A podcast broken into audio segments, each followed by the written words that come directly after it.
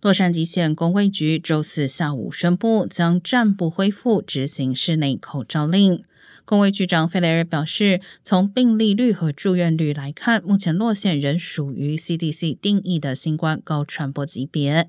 但由于近日各项指标出现回落趋势，因此将重新以本地标准来审视这些数据，并且暂时不恢复室内口罩令。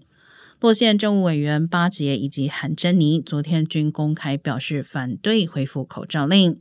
帕沙迪纳、长提、比佛利山等多个城市也表示，如果洛县恢复口罩令，将不会跟进。